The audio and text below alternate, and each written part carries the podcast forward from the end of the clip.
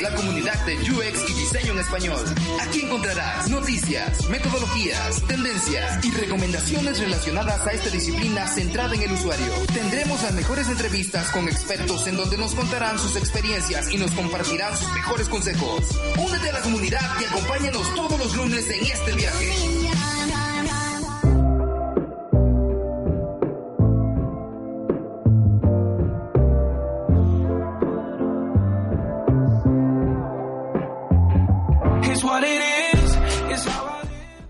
¿Cómo está toda la comunidad de UXMX? Una vez más, estamos en este nuevo episodio del podcast. Muchas, muchas gracias a toda la gente que está, que nos está escribiendo. Muchas gracias a toda la gente que nos tira muy buena vibra en este, en este, en este espacio, en este podcast, que es este, un espacio para todos ustedes, que lo hacemos con mucho cariño.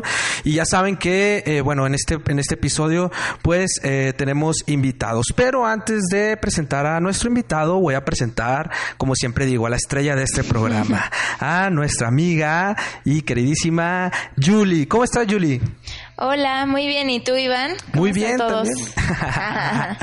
muy bien, fíjate que, que, muy bien. Hemos tenido una semana muy, muy, muy padre, una semana muy, muy emocionante, de muy buenas, eh, muy, muy buenas noticias. ¿Y la tuya, Julie? Pues también una semana un poco pesada y de que el trabajo, de que los proyectos, las saliditas, todo como que se va acumulando, ¿no? Exacto, ya es fin de semana, dices, por fin es fin de semana. Por fin es fin de semana de, de, que nosotros grabamos el podcast. Nosotros grabamos los podcasts los fines de semana, entonces como que toda la semana hemos estado, o sea, como que lo esperamos con ansias, ¿no, Yuli? Sí, pero justo como grabar el podcast para nosotros es como un, un tiempo relax, un tiempo de de pues una plática cool con gente pues interesante, exacto. Y pues bueno, gracias a todos por todo el apoyo, como siempre reiteramos, gracias por seguirnos en nuestras redes, por estar día a día, por sus buenos consejos, por sus buenas palabras. Eh, muy pronto vamos a retribuirles de la misma forma y esperamos que se logre a través de este contenido que es como el objetivo. Exacto, exacto. Y como tú dices, nos encanta el podcast porque siempre tenemos invitados muy, muy, muy interesantes y con mucho que aportar en esta, en esta, eh, en esta rama del, del UX, ¿no? El diseño centrado en el usuario. Y el día de hoy no es la excepción. Fíjate que como que Colombia nos quiere mucho porque el día de hoy tenemos a otra vez a una persona, a un colombiano y que en esta semana, fíjate, Yuli, como he conocido personas que me han platicado mucho de Colombia, como que me está llamando Colombia, unos amigos acaban de Para irte de vacaciones. sí, ya me está llamando para irme de vacaciones allá.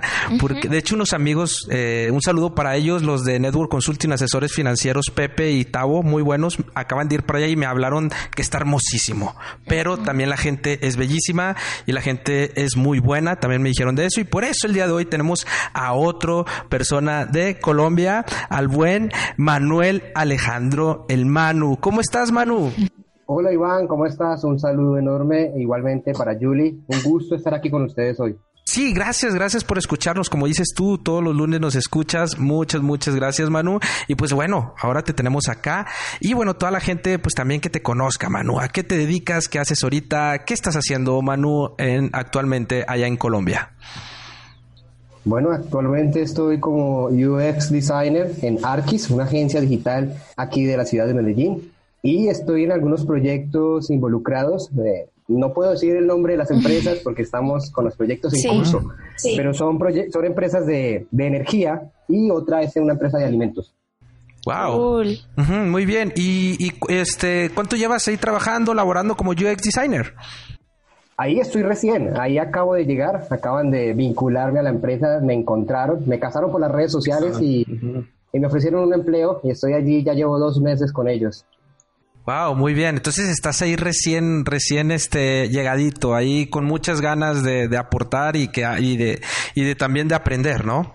Sí, la verdad es que me plantearon un reto muy interesante. Quieren fortalecer el departamento de diseño de experiencias de usuario y me dijeron que si me gustaba esa tarea, esa labor. Y yo les dije, pues yo la asumo, me encantaría mucho y entonces estoy ahí estableciendo como lo que va a ser el departamento de UX. Ya.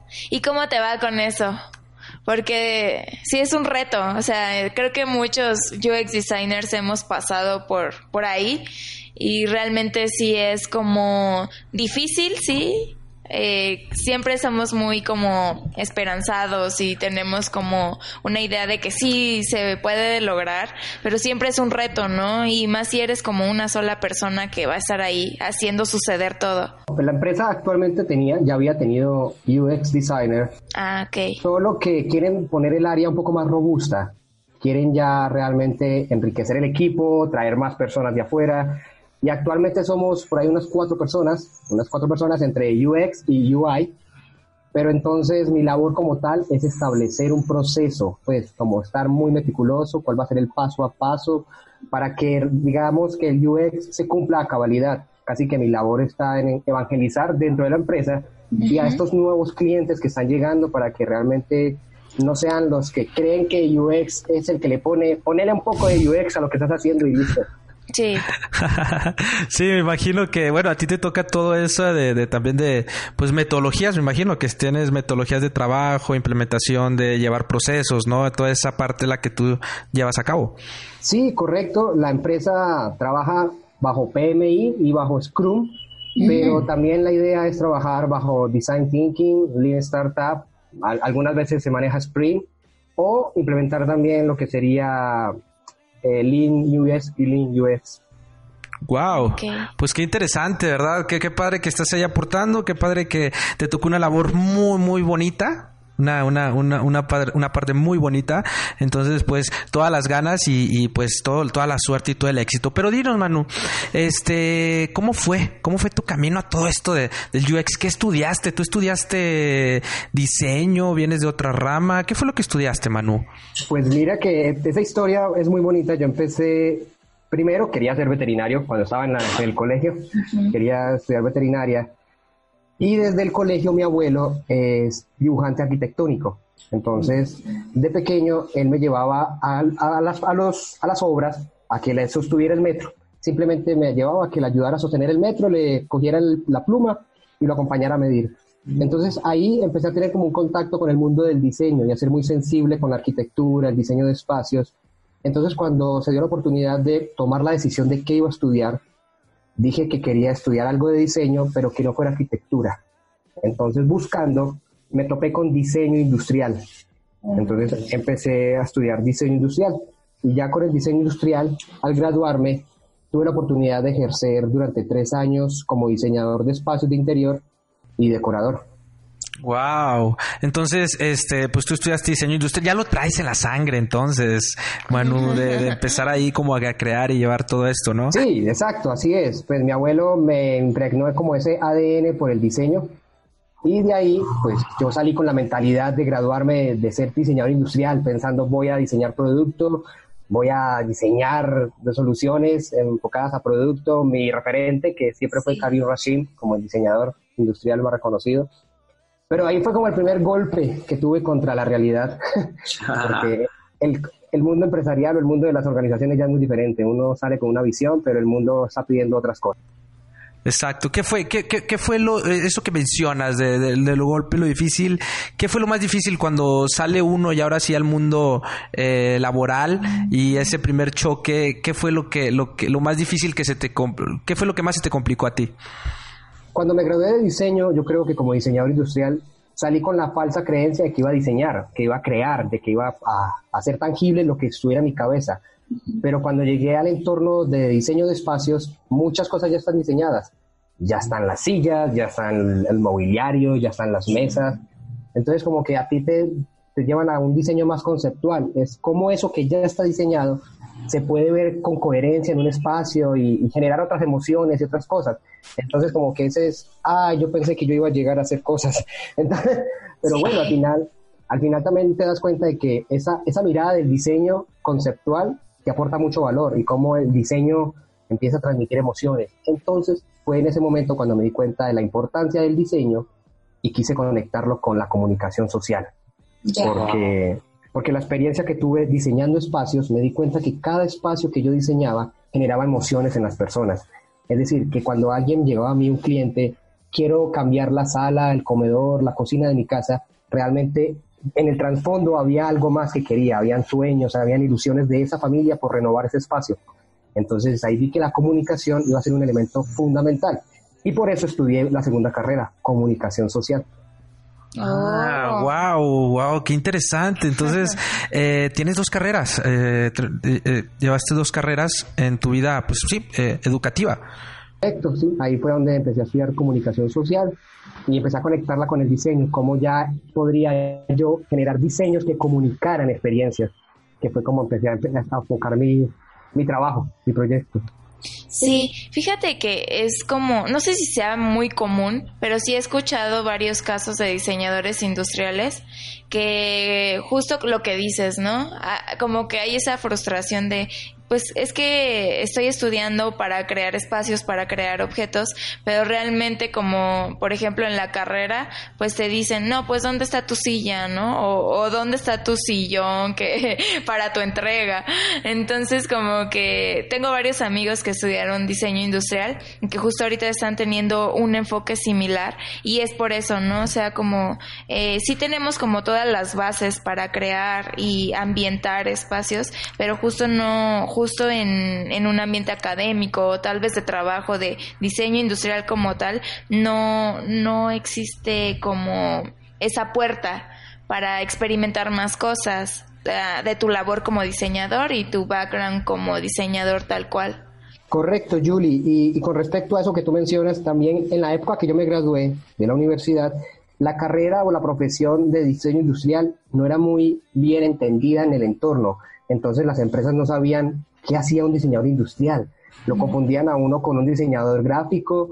Entonces uno, no, no, yo no soy gráfico, yo soy industrial. Entonces uno tampoco como que sabía cómo le explico a la empresa que soy industrial. Entonces también había como una dificultad entre hacer match entre la universidad y el mundo empresarial. Mm.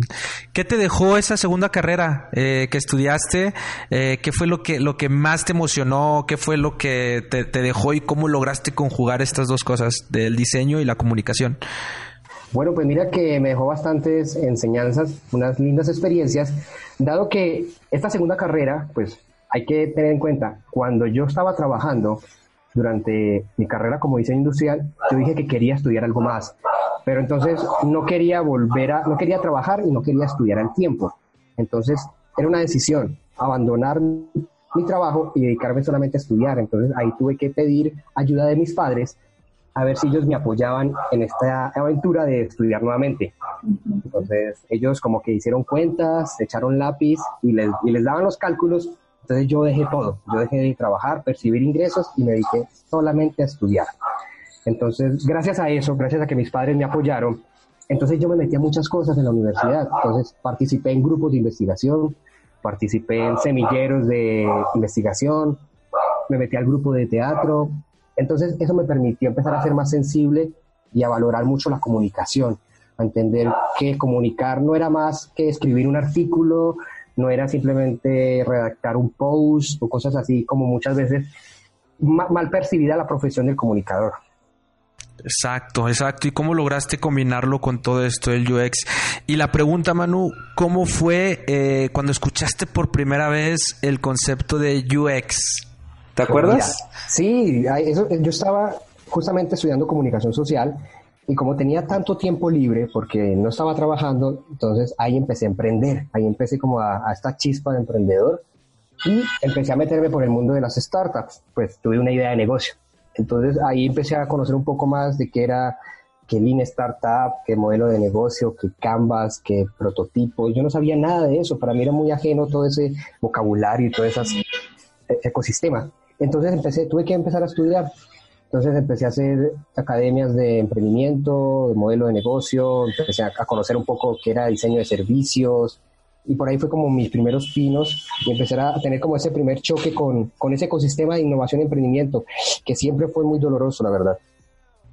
te duele. Entonces, ahí en tu lado emprendedor, este, fue donde descubriste todas estas disciplinas, cuando emprendiste. Correcto, porque ahí empecé ya a ver que si yo quería hacer realidad mi idea de negocio, que era una plataforma, un aplicativo móvil, había que aprender lenguaje. Y yo, lenguaje, ¿qué es lenguaje? Entonces empecé a a relacionarme con desarrolladores, a entender que había desarrolladores front-end, back-end, full stack, no sé. Entonces fueron un mundo de cosas que me llevó a mí a tener que seguir aprendiendo más y meterme y profundizar en el tema. Entonces ahí empecé a conectar todo eso y a conocer más o menos todo lo que es el diseño de experiencia de usuario. Sí. Oye, Manu, ahorita que estabas hablando que entraste al ecosistema de emprendedores e innovación, dijiste que fue doloroso. ¿Por qué fue doloroso? ¿En qué sentido? Porque la academia, es decir, la universidad no te forma, no te dice a ti cómo se emprende. Ellas te, te preparan es para salir a trabajar y no para salir a emprender. Entonces, cuando yo empecé con mis ideas de negocio, que quería hacer la realidad, pues me di cuenta que no era simplemente lo que yo pensaba que era tener la idea, sino que había un trasfondo, un mundo de cosas. Entonces, ahí fue doloroso porque yo dije, no, no tengo las herramientas, no, no sé cómo emprender. Entonces me tocó como a las malas, cagándola, fracasando, dándome duro. Y, y por eso para mí es muy importante en estos momentos el fracaso, porque he tenido cuatro. Wow. eso, eso, que mencionas es muy importante porque nosotros también hemos fracasado. Yo también que somos emprendedores, fracasamos, fracasamos. fracasamos un millón de veces, no solo en la vida profesional, también a veces en la vida personal. Pero es, de eso se trata. Pero el fracaso eh, realmente es, yo no me gusta llamarlo fracaso, suena muy feo. Vamos a llamarlo intentos. Eh, cuatro intentos que tuviste, eh, porque pues el fracaso te ayuda, es tu maestro, ¿no? ¿Qué aprendiste de esos fracasos que tuviste? Pues mira, las, la enseñanza más valiosa que me ha llevado a mí el emprendimiento ha sido el propósito. Realmente me di cuenta de que antes de valorar las ideas o antes, mucho antes de valorar lo que es el problema, que te dices enamórate del problema, yo diría enamórate del propósito. Porque hay muchos emprendedores que ahorita quieren emprender porque está de moda, porque es auge, porque no es cool. Si no emprendes, no es cool pero no tienen un propósito, no hay una motivación y ese motor que te levante todas las mañanas a emprender. Entonces, la enseñanza más valiosa que yo le digo a los emprendedores actualmente es encuentra tu propósito. Exacto, encuentra tu propósito. De hecho, las grandes empresas tienen su propósito muy claro, ¿no? Eh, Google, el administrar toda la información del mundo, hacerla accesible para todo el mundo. Entonces, para todos los usuarios. Es un propósito muy claro y, y, saben hacia dónde van. Y eso es muy importante. Eso te dejó, pero también te dejó el UX, el emprendimiento, ¿verdad? Claro, y eso antes me abrió las puertas. Entonces, para retomar la historia, estaba yo en la universidad. Entonces, en la universidad me metí al grupo de investigación y ahí, en el grupo de investigación, el rector de la universidad, en este caso la Universidad Católica Luis Amigó, de aquí de Medellín, planteó un reto. ¿Cómo podríamos mejorar la experiencia de los estudiantes a través de una plataforma? Y ese reto se lo mandó a un grupo de investigación del área de comunicación. Entonces yo estaba en ese equipo. Entonces yo recibí ese reto y yo no sabía nada de UX todavía. Yo sabía de investigación porque yo era auxiliar de investigación, pero entonces teníamos el reto de montar algo. Entonces ahí fue donde empecé con los docentes, teníamos, éramos tres líderes de investigación, yo era auxiliar, tenía otros tres profesores líderes de investigación, y empezamos ese reto, hacer investigación de usuario, a ir a campo, a entrevistar emprendedores, eh, estudiantes, perdón, a hacer diario de campo, observación, entrevistar a docentes, hasta que al final desarrollamos lo que es una aplicación móvil para la universidad. Pues sí, fíjate que ahorita que estabas mencionando lo del propósito y los emprendedores, realmente creo que nosotros siempre profundizamos en que es un tema de cultura más que otra cosa, porque hay emprendedores que eh, el valor que tú dijiste que te aportó el emprendimiento fue conocer justamente los enfoques de user experience y el diseño centrado en el usuario, ¿no? pero a veces dentro del mundo del emprendimiento también eh, los emprendedores tienen contacto con esto y sin embargo no permea como debería de ser. Entonces, pues ya ahí es como más que cultura, es esa, esa sensibilidad y aceptación a, decir, ok, pues no puedo abarcar todo y sé que estas áreas me pueden apoyar en mi negocio, en el enfoque, e impactando de la forma en que yo quiero impactar a mis usuarios. Sin embargo, no, no existen, ¿no? Como que no se da ese match y es mucho de lo que nosotros queremos resolver. O sea, nosotros como diseñadores nos toca a veces, ¿no? Esa parte, como tú ahorita que estás como evangelizando esa parte.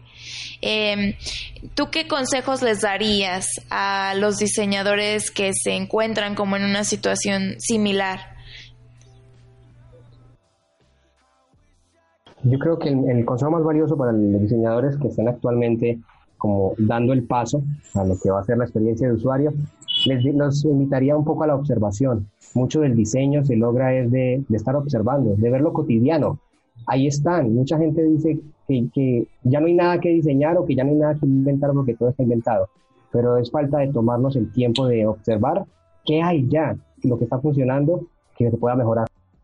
Exacto. Ahorita que nos menciona sobre esto de la investigación, eh, nos gustaría pues conocer esa parte, eh, cómo, cómo eh, sobre todo también consejos para todas las personas que les gusta pues esa parte del UX que es el research, que es lo de la, investigación, este, pues que nos platiques eh, sobre tu experiencia y sobre cómo abordas tú o cómo empiezas tú un proceso de investigación o qué recomiendas para empezar todo esto de recoger información, ya que estamos hablando sobre ese tema.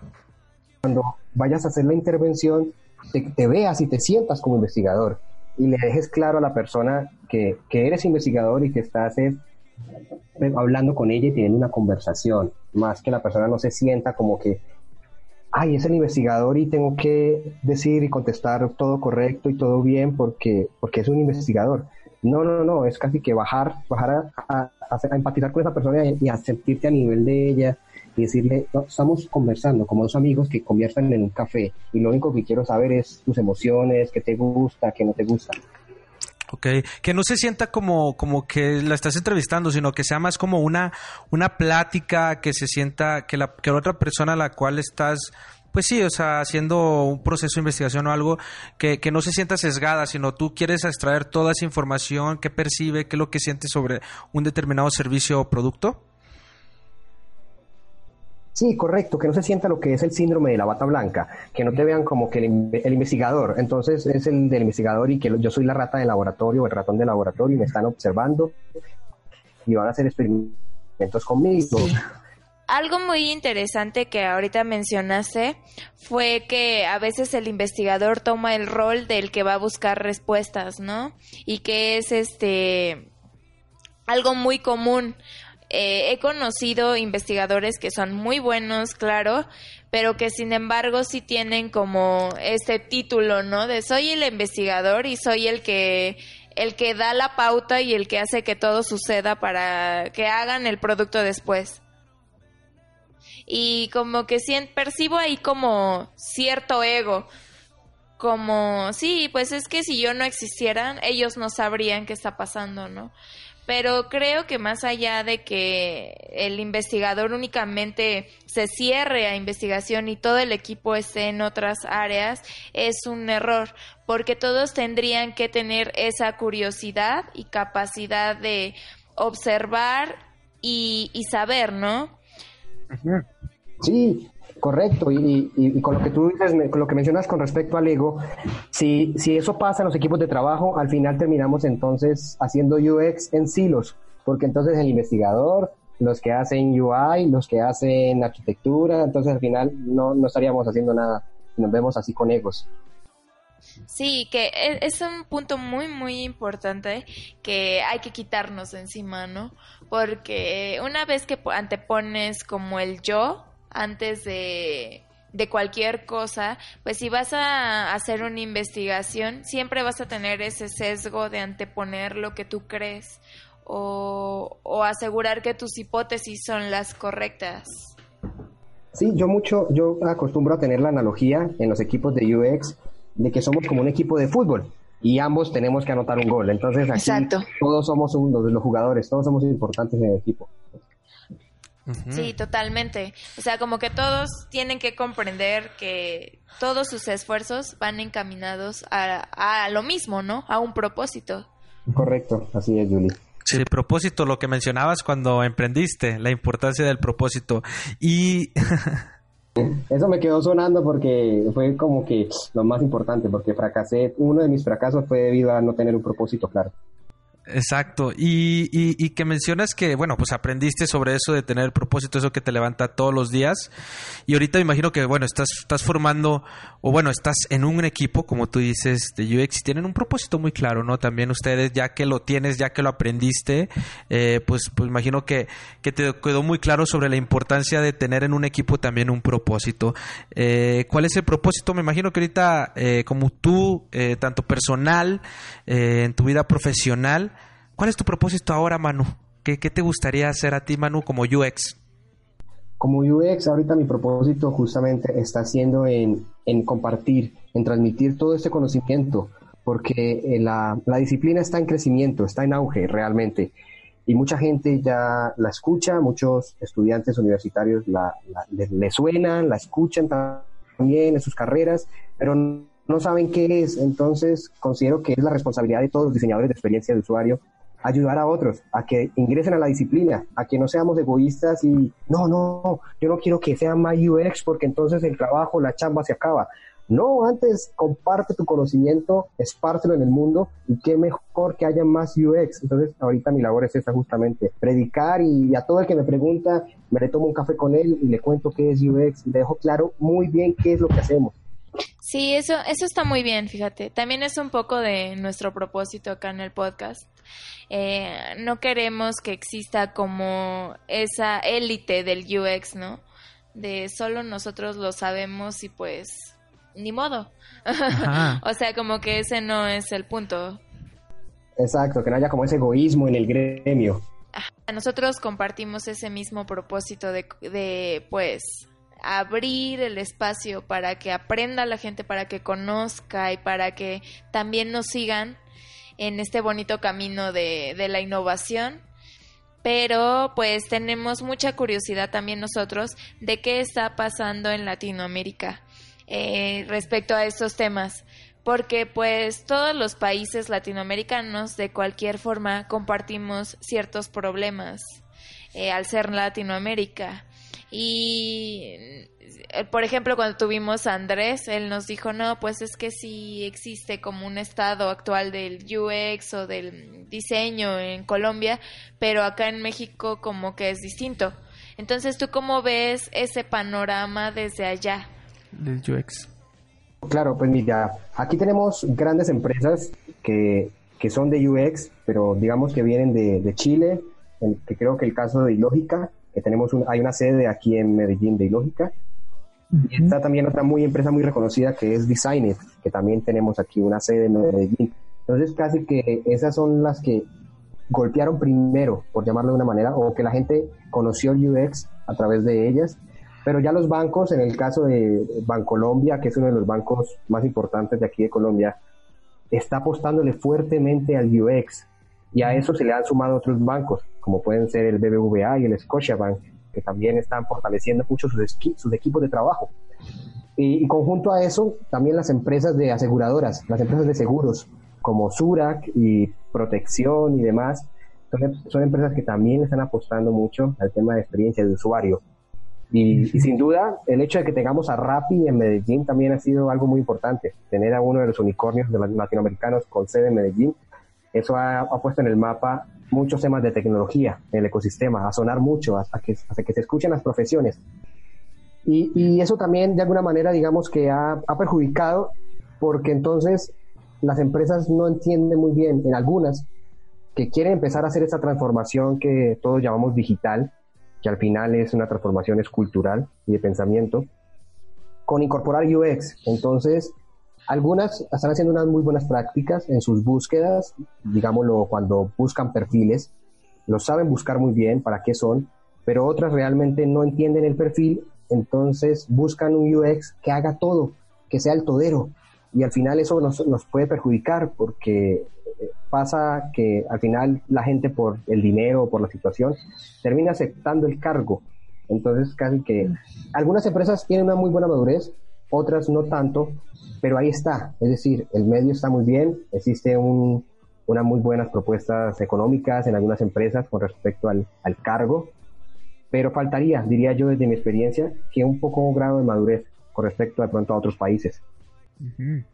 Exacto, pero ahí vamos, ahí vamos, mano, y como tú dices, compartiendo, compartiendo el conocimiento, eh, abriendo estos espacios, eh, como, como gente que también es especialista o que ya tiene, como tú dices, experiencia en esta disciplina del UX, pues que salgan y que compartan. Por eso nosotros este espacio, por eso nosotros abrimos, pues este pequeño espacio, esta pequeña comunidad de, de UX, pues para, para irnos apoyándose entre todos y, y por eso nosotros invitamos a, a, a todas las personas que quieran participar en el podcast pues que, que se unan a este movimiento, que empiecen a compartir eh, conocimiento, experiencia, eh, para, para apoyarnos entre todos, ¿verdad, mano? Y como tú también, que nos dijiste que tú también eres muy bueno en, en, este, en esto de comunicar y, pues estudiaste esto, tuviste un programa sobre emprendedores y ahí, este, pues tú lo haces muy bien, tú también ahí eh, aportas, tú también abres tus canales y, y estás haciendo ese trabajo, ¿verdad, Manu?